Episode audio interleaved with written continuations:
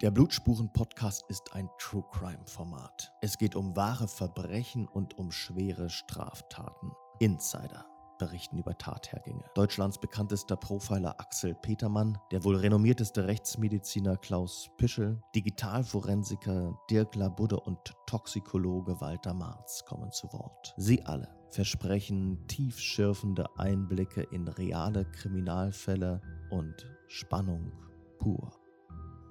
In dieser Folge zu Gast ist Profiler Axel Petermann. Er gilt als der bekannteste Profiler Deutschlands. Der Blutspuren-Podcast mit Axel Petermann und mir, Tino Grosche. Heute zu einem Thema Mutilation. Herr Petermann, was bedeutet das eigentlich? Mutilation klingt spannend, finde ich, ja. Mutilationen sind Verstümmelungen, Verstümmelungen, die ein Täter dem Opfer zufügt, also Verletzungen und die mit dem eigentlichen Tatgeschehen gar nichts zu tun haben brauchen, aber für den Täter aus bestimmten Gründen wichtig sind. Naja, oder vielleicht muss man einfach auch die Leiche gut beseitigen können. Das ist eine Möglichkeit, warum Täter ihre Opfer ja verstümmeln oder Körperteile absetzen oder abtrennen.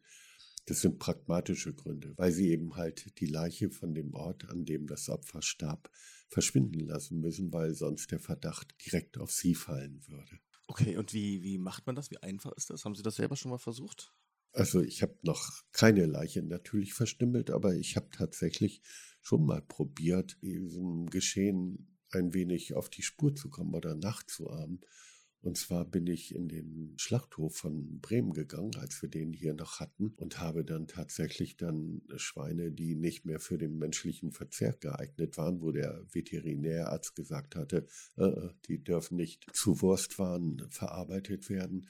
Da habe ich dann tatsächlich versucht, wie einfach es geht, Körperteile oder in diesem Fall dann die Läufe, sagt man Läufe bei Schweinen. Wir wissen, was Sie meinen. Und wie leicht ging das? Es war schon, schon schwierig. Andererseits gibt es da natürlich sehr, sehr scharfe Messer. Und wenn man in den Gelenken ansetzt, dann geht es doch relativ schnell. Ich habe ja mal als Zivi gearbeitet und nach so einer Amputation mussten wir dann eben auch die Körperteile wegtragen. Und ich war beeindruckt, wie schwer so ein halbes Bein manchmal nur ist, ja. Ja. Okay. Was sind denn so für Fälle in Ihrem Gedächtnis, äh, bei denen das der Fall war? Also zunächst muss ich sagen, dass Mutilationen sehr, sehr selten geschehen. Mhm. Zum Glück. Also, aber natürlich immer wieder ereignen sie sich und ich kann mich sehr gut an meinen eigentlich ersten richtig großen Fall in Bremen erinnern. Liegt schon viele Jahre zurück und das neue Jahr hatte gerade begonnen und einige Kinder spielten auf dem Sportplatz Fußball und irgendwann geriet der Ball neben das Tor und kullerte zu einem blauen Sack hin. Und als die Kinder dann den Ball holen wollten, machten sie tatsächlich eine grausige Entdeckung, weil in diesem Sack war etwas. Zunächst glaubten sie, es könne eine Schaufensterpuppe sein, aber da irrten sie sich, es war tatsächlich der Torso, der nackte Torso einer Frau. Und wie kam es dazu? Haben Sie das rausbekommen? Ja, es war ein, ein langer Weg. Also zunächst ging es natürlich erstmal darum, diese tote Frau dann zu identifizieren. Das war. Was war denn noch vorhanden? Also wirklich nur der Torso. Das heißt, der. Es war letztendlich war nur der, der, der Torso vorhanden, Kopf und die Extremitäten, also Arme und Beine waren abgesetzt. Das abgesetzt ist die Sprache der Rechtsmediziner und damit meinen die eben halt abgeschnitten, abgetrennt. Und wir hatten tatsächlich nur den Torso. Das Wichtigste bei jedem Kapitalverbrechen ist natürlich erst einmal die Identität des Opfers zu klären, weil wenn man weiß, um welches Opfer sich es handelt, ist es natürlich viel, viel einfacher, die Ermittlungen zu führen, weil man im Umfeld des Toten dann natürlich sucht. Und deswegen war die vornehmliche Aufgabe, zum einen festzustellen, wer ist diese Frau und zum anderen, wie ist sie denn ums Leben gekommen. Und wir hatten Glück, also wenn man davon Glück sprechen kann, dass die Frau an einer Skoliose litt. Skoliose ist eine Rückgratverkrümmung und die war sehr, sehr ausgeprägt. Und das bedeutete, dass sie sehr klein war. Letztendlich war sie auch naja, sehr wohlgenährt, adipös. Demzufolge war dann auch die Ermittlung der Person relativ einfach. Meine Kollegen und ich sind dann in die umliegenden Geschäfte gegangen, in die Gaststätten und haben uns erkundigt, ob dort eine sehr klein gewachsene Frau vermisst werden würde. Und tatsächlich, wir hatten recht schnell Erfolg. Es wurde dann gesagt, Agnes Brendel, die dürfte der Beschreibung entsprechen, aber die haben wir jetzt schon einige Zeit nicht mehr gesehen. Ah ja, okay. Und ähm, dann konnten Sie natürlich irgendwie das Umfeld so ein bisschen identifizieren. Aber die anderen Teile dieser Leiche, die haben Sie auch gefunden oder nicht? Nein, die anderen Körperteile haben wir nicht gefunden. Das ist auch nicht üblich, dass Täter an einem Ort die verstümmelte Leiche und die Körperteile ablegen. Also ist tatsächlich so, dass der Torso doch in der Regel an Orte gebracht wird, häufig in die Nähe von Flüssen oder Gewässern. Teilweise werden sie dort versenkt in dem Gewässer oder aber dann in der Nähe des Ufers versteckt, manchmal auch über eine weitere Entfernung. Aber so die anderen Körperteile, findet man eher selten. Es hängt damit zusammen, dass sie dann auch manchmal dann in Mülltonnen einfach deponiert werden oder eben halt von uns nicht gefunden werden. Also wäre es auch sinnvoller, so ein Torso in eine Mülltonne zu werfen, wenn schon so ein Bein dann nicht entdeckt wird? Naja, ich denke, manche machen das auch, manche versuchen das auch und hoffen, dass eben halt die Tote oder der Tote nicht gefunden wird. Aber in diesem Fall hatte der Täter sich ja anders entschieden. Er hatte das Opfer in zwei blaue Müllsäcke gebracht und auf der Zuwegung zum Sportplatz abgelegt. Und da hatte er sich eigentlich nicht viel Mühe gegeben mit dem Verbergen. Er hatte dieses blaue Paket, sage ich mal, einfach abgelegt. Und das sprach dafür, dass er doch wenig Zeit hatte, dass er das Risiko schon erkannt hatte, dass er ja mit diesen blauen Plastiksäcken und dem grausigen Inhalt doch wohl auch beobachtet hätte werden können. Wie würden Sie das Profil dieses Täters noch weiter beschreiben? Zunächst ging es erstmal darum, die Todesursache festzustellen. Das war nicht ganz so einfach, weil der Kopf recht tief abgesetzt war, aber es sprach alles dafür, dass das Opfer erdrosselt oder erwürgt worden war. Ansonsten gab es wenig Verletzungen. An dem Opfer sieht man jetzt eben halt von diesen Verstümmelungen ab. Um jetzt das Profil des Täters auch bestimmen zu können, muss man sich natürlich auch darüber im Klaren sein, was er mit dem Opfer getan hat. Zum einen muss die Todesursache festgestellt werden. Das war nicht ganz so einfach, weil der Hals relativ tief abgesetzt war, also es war nur noch ein kleiner Stumpf vorhanden, aber ansonsten gab es keine Verletzungen sowie Stiche in den Herzbereich, die zum Tode hätten führen können. Allerdings hatte er neben dem Abtrennen des Kopfes und der Extremitäten auch das Opfer weiter verletzt. Er hatte ihr nämlich die Genitale herausgeschnitten und die Brüste abgeschnitten. Und das war doch schon eine Besonderheit, weil es so zwei Intentionen beim Täter zeigte. Zum einen pragmatische Gründe, das Opfer ist zu groß, das ist zu schwer, das kann ich nicht so im Ganzen wegbringen vom Tatort. Die Leiche muss aber dort verschwinden, weil würde sie gefunden, dann automatisch auf mich als Täter käme. Andererseits hat also das Entfernen der Brüste und der Scham natürlich eine andere Motivation auf sich. Und das könnte damit zusammenhängen, dass sexuelle Motive bei dem Täter eine Rolle gespielt haben. Weiß man denn, was zuerst verstümmelt worden ist? Wurden erst die Extremitäten und der Kopf abgetrennt, oder? Also das ließ sich so nicht mehr feststellen, weil auf jeden Fall war das Opfer tot. Es waren dann also postmortale Handlungen. Es war nicht der sexuelle Sadist, der Freude daran empfindet, sein Opfer eben halt bei lebendigem Leibe diese Verletzung zuzufügen, um sich an dem Schmerz des Opfers zu ergötzen. Diese Motivation dürfte nicht vorgelegen haben. Es müsste etwas anderes gewesen sein. Aber inzwischen weiß ich, dass Täter auch ja, Freude, Zufriedenheit, Gratifikation an ihrem Handeln oder bei ihrem Handeln erleben können, wenn das Opfer bereits tot ist. Also sie stellen sich vor, als würde der Mensch noch leben, als würde er reagieren, auch wenn das gar nicht mehr möglich ist. Und als Sie die Identität herausgefunden haben, wie gingen Sie weiter vor? Die Hauptaufgabe bestand darin, erst einmal die Identität festzustellen, zu prüfen, woran war das Opfer gestorben, weshalb hat der Täter das Opfer verstümmelt und dann war natürlich auch zu prüfen, in welchem Zustand ist diese Frau gewesen, als sie starb. Und das macht man eben halt durch eine toxikologische Untersuchung, dass man sich fragt, war das Opfer möglicherweise beeinflusst durch Alkohol oder irgendwelche Rauschmittel, Medikamente. Rauschmittel und Medikamente konnten ausgeschlossen werden. Aber die Frau war, als sie starb, richtig betrunken, so muss ich das wirklich sagen. Sie hatte an die drei Promille Blutalkoholkonzentration und das ist natürlich ganz schön erheblich. Andererseits kann das auch wieder einen Hinweis auf den Täter geben, auf die Täterpersönlichkeit. Wer gibt sich denn mit einer völlig sturzbetrunkenen Frau ab?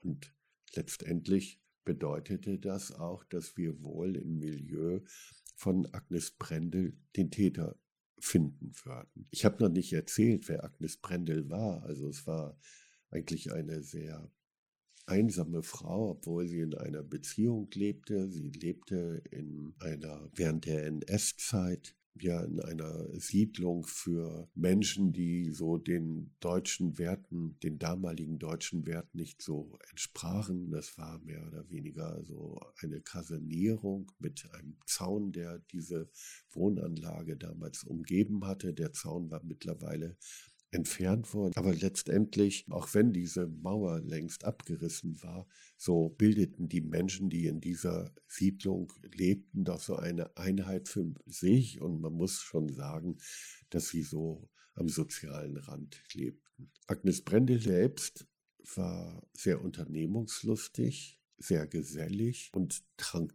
leider zu viel. Sie hatte aber leider nicht immer eigenes Geld und das bedeutete, dass sie sich gerne einladen ließ. Und wenn sie denn dann so ein paar Drinks spendiert bekommen hatte, dann konnte es durchaus möglich sein, dass dann eben halt die generösen aus Menschen, die aus die Drinks ausgegeben hatten, dass die dann auch von ihr, naja, eine Gegenleistung forderten und sie dann mit ihnen dann losmarschierte. Also wir suchten in einem Milieu der Gaststätten, wo getrunken wurde, wo viel getrunken wurde, wo alles alles ein bisschen randständig war. Und diese haben Sie besucht, diese Gaststätten? Diese Gaststätten hatten wir, genau, haben wir besucht, nachgeforscht, denn es galt ja so ein Bewegungsprofil von, von ihr zu erstellen. Also wo war sie gewesen, wann war sie zuletzt gesehen worden und natürlich auch mit wem. Und wir konnten tatsächlich zahlreiche Zeugen finden, die dann erklärten, dass sie am 27. Dezember noch bei der Bank gewesen äh, war, um dort Geld abzuholen, aber die Zahlung des Sozialamtes war noch nicht eingegangen. Abends war sie dann in einem Imbiss gewesen, da hatte sie äh, Kartoffelsalat und äh, Bier ausgegeben bekommen und war dann mit diesem spendablen Gast dann nach draußen gegangen. Und der Imbissbetreiber, der sagte, hm, also ich denke, dass äh, die dann zu dem Gast in die Wohnung gegangen sein dürften. Das macht er häufiger, dass er hier Frauen abschleppt. Am nächsten Tag war sie dann wiederum in einer anderen Gaststätte gesehen worden. Silvester hatte sie gegen 22 Uhr mit einem Nachbarn schon mal ins neue Jahr gefeiert, hatte Bier und Korn mit ihm zusammen getrunken, um dann kurz nach Mitternacht in einer Gaststätte zu sein. Da war sie dann ungefähr so bis zwei Uhr geblieben.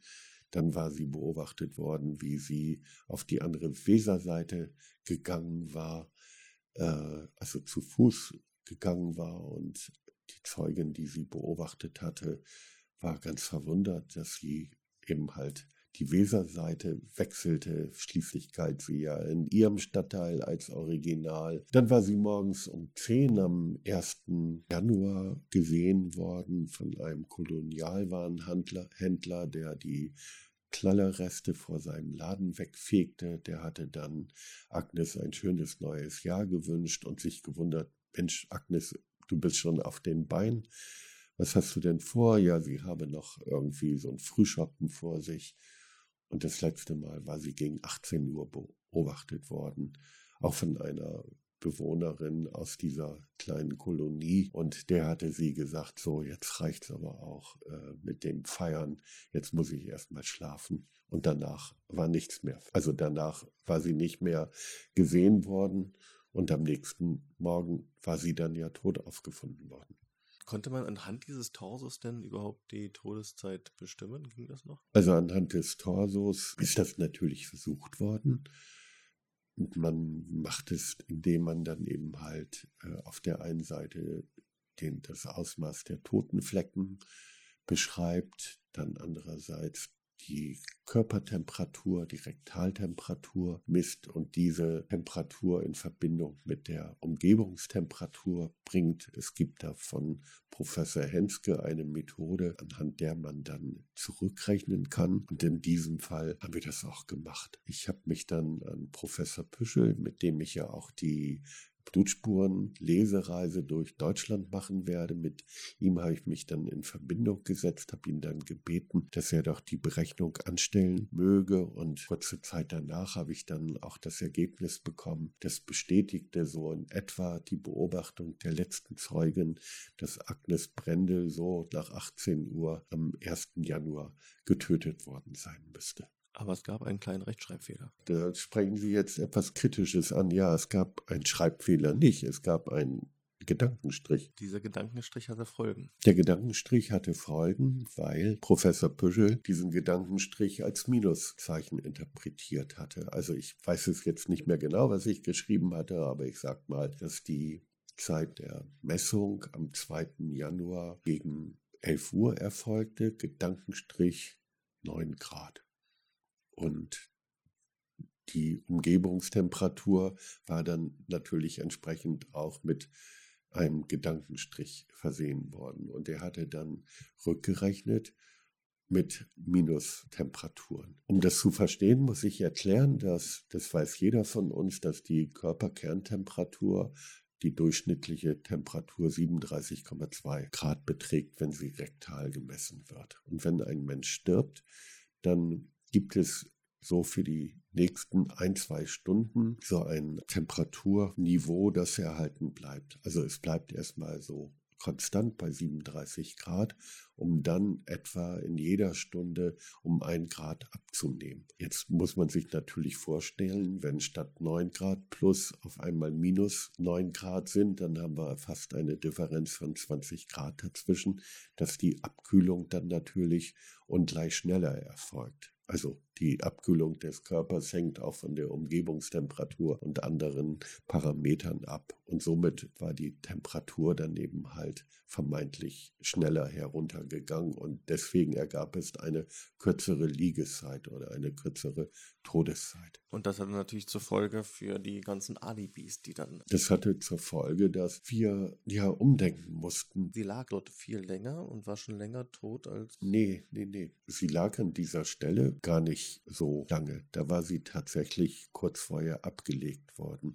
Aber das war erstmal gar nicht das Entscheidende. Diesen Fehler haben wir auch erst viel später gemerkt, weil nämlich die Ermittlungen sich im Kreis drehten. Wir kamen einfach nicht weiter. Wir suchten einen Täter, der Agnes Brendel am 1. Dezember nach 18 Uhr getötet und dann recht schnell verstümmelt und zum Sportplatz gebracht hatte. Den suchten wir, aber den konnten wir nicht finden. Vielleicht erinnern Sie sich noch daran, dass ich davon gesprochen habe, dass Agnes am 27. Dezember in einem Imbiss gewesen war und dort Kartoffelsalat ausgegeben bekommen hatte. Und dieser Mann, der sie eingeladen hatte, der war überprüft worden. Aber dieser Mann nicht nur alleine, sondern insgesamt 3000 Männer, die in der Umgebung lebten und alleine wohnt. Ich hatte da so ein kleines Täterprofil dann erstellt, welche Bedingungen dieser Mann denn erfüllen musste. Und dazu gehörte eben halt, dass er in der Nähe des Ablageortes des Torso wohnen dürfte,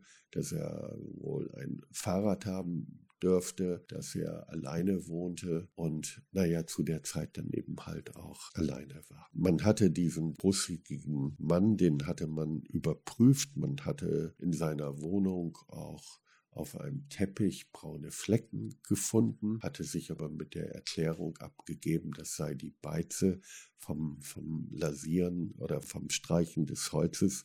Er würde gerade umbauen, das stimmte auch. Und außerdem schien er ja nicht weiter verdächtig zu sein, weil Agnes Brendel nach dem 27.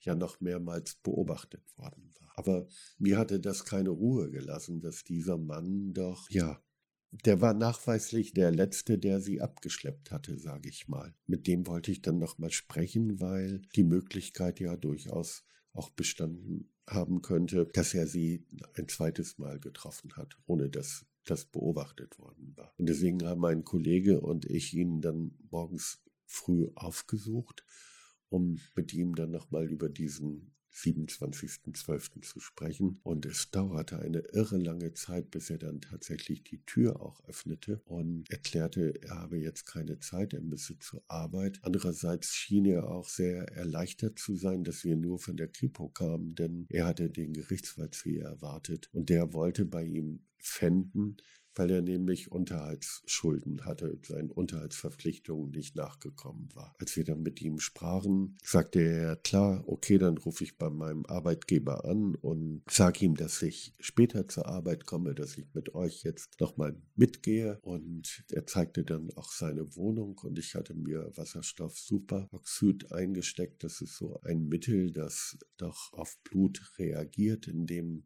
wenn man es drauf tröpfelt, dann schäumt das so auf. Und diesen Versuch hatte ich dann heimlich gemacht, äh, während ihn mein Kollege dann abgelenkt hatte.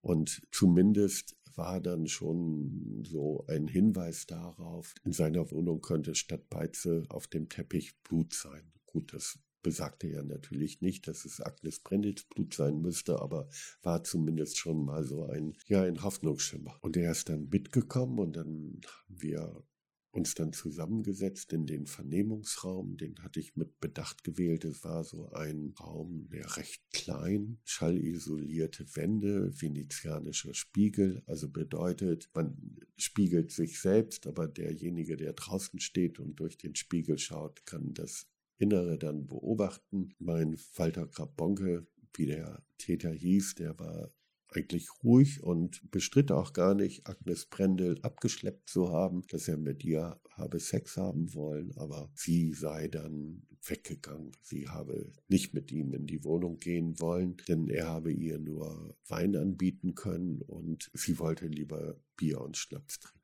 Es war schwierig, ihn dann dazu bringen, dass er dann irgendwann mal diese Aussage revidierte. Denn ich habe nicht verstanden, weshalb eine volltrunkene Frau, also eine Alkoholikerin, weshalb die Wein ablehnen sollte und nur auf Schnaps und, und Bier beharren äh, sollte. Hauptsache Alkohol. Hauptsache Alk, so habe ich dann auch gedacht. Also von daher gesehen war das also komisch. Was hatten wir an Indizien? Wir hatten eigentlich gar nicht viel, außer dass möglicherweise Blut in der Wohnung von unserem Walter Krabonke war, dass seine Erklärung, sie sei gegangen, nicht glaubhaftig war. Und es dauerte wirklich eine irre lange Zeit, zwei, drei, vier Stunden, wo er stereotyp immer wiederholte, sie sei gegangen. Und ich stereotyp ihm immer wieder sagte, ich glaub das dir nicht. Wir duzten uns das war ihm lieber, dass man ihn dann mit, mit Walter dann ansprach. Gut, und irgendwann ließ er sich ein Zettel geben, malte darauf ein Strichmännchen und auf meine Frage, was bedeutet das, meinte er nur, hm, das brauche er jetzt. Hat aber keine Erklärung gegeben, um dann aber recht schnell danach dann zu sagen, also sie war mit im Haus. Sie war mit im Hausflur. Aber dann sei sie gegangen. Und das konnte ich jetzt erst recht nicht verstehen. Warum jetzt hat er sie schon im Haus? Und dann labert er doch, um sie auch die zwei Etagen nach oben zu kriegen und dann soll sie gegangen sein. Das war nicht glaubhaft. Obwohl ich auch nicht verstand, warum denn da so viel Theater gemacht wird werden würde, denn schließlich schien unsere Frau ja erst am 1. Januar umgebracht worden zu sein und wir waren am 27. Dezember, also vier Tage, fünf Tage vorher. Also die Zeit verging dann wieder, mittlerweile zogen dann Nikotinschwaden durch unser Vernehmungszimmer, damals qualmte man noch in den Büros und irgendwann sagte Walter Krabonke, ich brauche noch mal einen Zettel und dann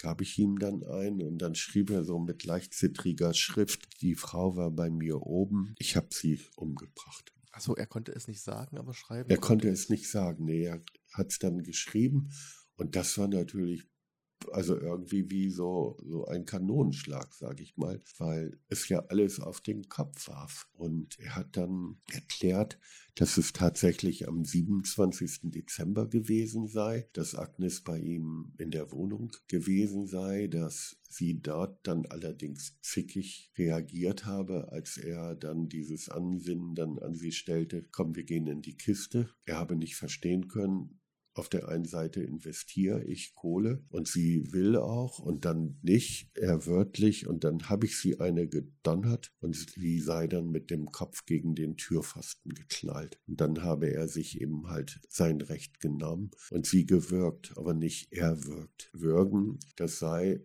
von ihm eine Präferenz beim Sex und er liebe es, wenn er Frauen würgen könne und die Frauen ihn eben halt. Und tatsächlich, ich habe dann später mit einigen Frauen, mit denen er intim gewesen war, dann auch gesprochen. Es war tatsächlich von ihm so eine Vorliebe, die Atemkontrolle oder das Würgen. Natürlich nicht das Erwürgen. Und es sei dann letztendlich zu diesem Unfall gekommen, zu dem ungewollten Tod. Okay, also das Geständnis war erstmal da. Ja, aber die Verstümmelung? Genau, das war dann also erstmal die Tat. Aber deutlich früher als angenommen.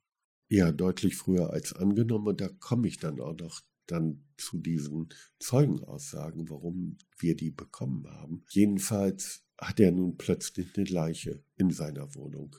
Er weiß, wenn die da gefunden wird, kann nicht nur der Täter sein. Er weiß auch, dass für den nächsten Morgen sich seine Mutter angekündigt hat. Die hat nämlich die Aufgabe übernommen, bei ihm nach dem Rechten zu gucken und sauber zu machen. Also die Leiche muss weg. Außerdem wohnt er in einem Mehrfamilienhaus in einer Gegend, wo viele Menschen wohnen. Also er unterliegt der sozialen Kontrolle. Er muss etwas tun. Es ist Nacht und er entschließt sich jetzt, die Frau nach unten zu bringen. Aber zuvor flammt, wie er mir das dann später erzählte, flammt bei ihm Wut und Hass auf, aber nicht auf Agnes Brendel, sondern auf seine frühere Frau, die ihn doch so in diese finanzielle Schieflage gebracht hat durch ungerechtfertigte Unterhaltszahlungen für sich und für das gemeinsame Kind. Und das wollte er nicht akzeptieren und so waren mittlerweile über 3000 Mark dann angesammelt. Und da sei der Hass aufgeflammt und er habe sich dann eben halt entschlossen, dann die Brüste und die Scham dann der Frau dann herauszuschneiden. Ich bin mir da jetzt nicht ganz sicher, ob das tatsächlich in der Wohnung bereits geschehen ist. Mir kommt es so vor, dass er mich in dieser Situation angelogen hat, dass er den Körper von Agnes Brendel nach unten getragen hat, in eine Decke, in ein Tuch eingehüllt. Übrigens, diejenigen, die uns auf der Blutspurentour begleiten werden, Professor Püschel und mich, werden dann eben halt auch Bilder sehen können über den Transport, den ich dann später mit ihm dann nachgestellt habe. Und dass er dann im Keller, in seinem Fahrradkeller, die tote Frau dann mutiliert, also verstümmelt hat. Wie ging es ihm dabei? Hat er darüber erzählt, wie er die Situation empfunden hat? Er war wütend, aber sie waren sich nicht sicher, ob das denn auch die Wahrheit ist, ja, die er da erzählt. Genau, er sagte, er sei wütend gewesen auf seine Ex-Frau und stellvertretend habe er dann Agnes Brendel dann verstümmelt. Also zum einen, zum anderen musste er natürlich die Leiche wegkriegen und deswegen habe er dann Kopf und Extremitäten abgesetzt da sagte er, das habe schon ein bisschen gedauert, bis dann die Überlegung einsetzte nach der Tat. Klar, es war ja eine ungeplante Tat. Er hat ja nicht morgens vorgehabt, an diesem Tag einen Menschen zu töten. Und als er Agnes Brendel in diesem Imbiss kennenlernte und ihr Bier und, und Kartoffelsalat spendierte, wird er das ja auch nicht vorgehabt haben. Da hat er an irgendein Sexabenteuer gedacht und an nichts anderes, würde ich sagen. Er hat dann also sich ein Messer besorgt, eine Feinsäge besorgt, besser gesagt, brauchte er gar nicht. Das hatte er im Haus. Er war ja dabei, seine Wohnung zu renovieren, war auch dabei, sich so ein sogenanntes Weinstübchen zu bauen, so eine Bar vom Baumarkt, die er dann so mit einem Reddach dann noch verschönerte. Schien ja auch sehr gemütlich zu sein. Und dann hatte er also das Werkzeug und hat dann schon so mit einiger Abscheu darüber berichtet, wie schlimm das denn nun gewesen sei für ihn, denn das dann auch zu tun. Dann lag die Leiche einige Tage dann bei ihm im Keller, ehe er dann anfing, die Extremitäten und den Kopf dann wegzubringen, tatsächlich in Müllcontainer oder in einen Flaschencontainer. Die sind nie gefunden worden, auch nie die persönlichen Gegenstände von Agnes. Und da der Torso immer noch sehr, sehr schwer war, hat er sich sein Fahrrad genommen und den Torso dann auf den Lenker und den Sattel dann gelegt und dann eben ungefähr einen Kilometer von seiner Wohnung dann durch die Straßen geschoben. Und einfach abgelegt und wollte ihn nicht vergraben oder noch nee, weiter das war, das, das war ihm viel zu stressig. Also er berichtete auch von einer Episode, ob die nun stimmt oder nicht, dass der Torso ihm heruntergefallen sei, als eine Nachbarin ihn denn ansprach, na, du bist jetzt ja noch oder hast ja schwer, hier was zu transportieren. Da sei ihm der Torso vom Fahrrad heruntergerutscht und er hatte schon die Befürchtung, da könnte dann eben halt vom Körper etwas gesehen worden sein. Wir haben diese Frau nie ermittelt. Ich weiß nicht, ob das stimmt, aber seine Paranoia schien wirklich ausgeprägt zu sein und schien wirklich dafür auch gesorgt zu haben, dass der Torso nicht zu weit weggebracht wurde. Also die Annahme, der Täter wohnt in der Nähe, er hat ein Fahrzeug, aber kein Auto zur Verfügung, ein Handwagen oder ein Fahrrad, das hatte sich dann bestätigt. Spannender Fall, ja. Und wie kann man das jetzt nochmal erklären mit diesen Zeugenaussagen, die ja dann doch nicht stimmen? Ja. Also man muss so ein bisschen Obacht walten lassen bei diesen Aussagen wahrscheinlich. Ja, also Zeugenaussagen haben einen hohen Stellenwert bei Gericht, haben insbesondere im Zivilprozess eine große Bedeutung. Da hat man eben halt in der Regel nur Aussagen, hat keine Sachbeweise. Und letztendlich muss man aber sagen, dass Zeugenaussagen stimmen können, falsch sind, aus den unterschiedlichsten Gründen oder teilweise stimmen können. Hier hatten wir es mit einer Vielzahl von Zeugenaussagen zu tun, die Agnes nach dem 27.12. noch gesehen haben wollten. Und das waren nicht nur Besoffene, sage ich mal, die uns sagten, sie ist da gewesen. Agnes hatte ja auch in einer Beziehung gelebt und ihr Partner Erwin war der Meinung gewesen, zwischendurch, also zwischen dem 27. und dem 1. Dezember, sei sie auch mal zu Hause gewesen und habe die Tiere gefüttert. Gut, der Mann war auch ein bisschen problematisch, weil der natürlich auch sehr gerne trank. Silvester hatte er sich beim Freund volllaufen lassen. Erwin war leider auch geistig nicht so ganz rege, dass man dem auch nur so folgen konnte oder unbedingt folgen musste, was er sagte, aber das schien auch zu stimmen. Letztendlich ist es so etwas, was noch bei mir immer so, auch nach vielen Jahren, immer Zweifel hervorruft. Ist sie tatsächlich am 27.12. gestorben? Ich nehme es eigentlich schon eher an, dass es so war, weil nämlich am 1. Januar unser Walter Krabonke, unser Täter, gearbeitet hatte, der war Wachmann nebenbei und hätte sie da zu der Zeit, wo Agnes denn dann noch gesehen worden sein soll, gar nicht treffen können, gar nicht töten können, weil er auf Arbeit war, wie es so schön heißt. Es wird der 27.12. gewesen sein. Warum die Zeugen sich irren, das behauptet haben, kann ich nicht sagen. Bei einer Lesung, die ich später hatte, hat mich dann der Kolonialwarenhändler angesprochen und hat gesagt, du bist ja damals bei mir gewesen und hast die Aussage bei mir aufgenommen. Also garantiert habe ich Agnes am 1. Januar gesehen. Also er blieb bei seiner. Er blieb bei seiner Aussage. Aussage. So blieb auch jeder Zeuge, der dann im Gerichtssaal dann gehört wurde, als der Prozess lief. Auch derjenige, der um 22 Uhr mit dir schon mal ein paar Gläser in, genommen hatte, um in das neue Jahr reinzufeiern.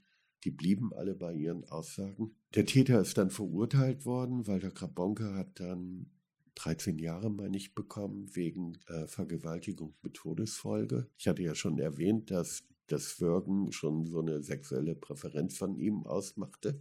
Also konnte man ihm eben halt kein Tötungsdelikt, kein bewusstes nachweisen. Ich denke, das wird auch stimmen können. Und er ist dann in Hamburg in Santa Fu, in dem berüchtigten Gefängnis, dann viele Jahre gewesen, hat dann dort mit dem Malen angefangen. Gut, beruflich war er sowieso Lackierer gewesen und hat eine Vielzahl von Bildern produziert. Zwei davon hängen bei mir im Büro. Das eine hier ist auf Sacklein gemalt und zeigt die Elbe und oben ist so ein symbolisierter Rollstuhl und es bedeutet für ihn im Rollstuhl über die Elbe, also in einen anderen Stadtteil, in ein anderes Leben. Ob das so diese Interpretation alleine so richtig ist, weiß ich nicht, aber zentral gibt es so einen blauen, spermienähnlichen Strich, was das nun auch immer bedeuten mag.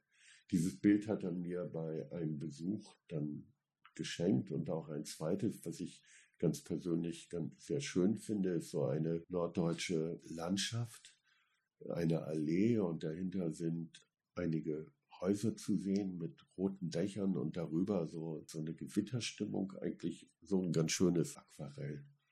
Und ich habe ihn dann besucht und war ganz überrascht. Ich hatte mich dann vorher bei ihm dann angemeldet, weil mir diese Frage der Mutilation, warum schneidet er die Brüste und die Scham heraus, das hatte mich doch irgendwie immer verfolgt all die Jahre und deswegen habe ich gedacht, ich muss mit ihm da nochmal drüber sprechen. War das vielleicht nicht doch eine sexuelle Komponente, aber er hat das dann bestritten.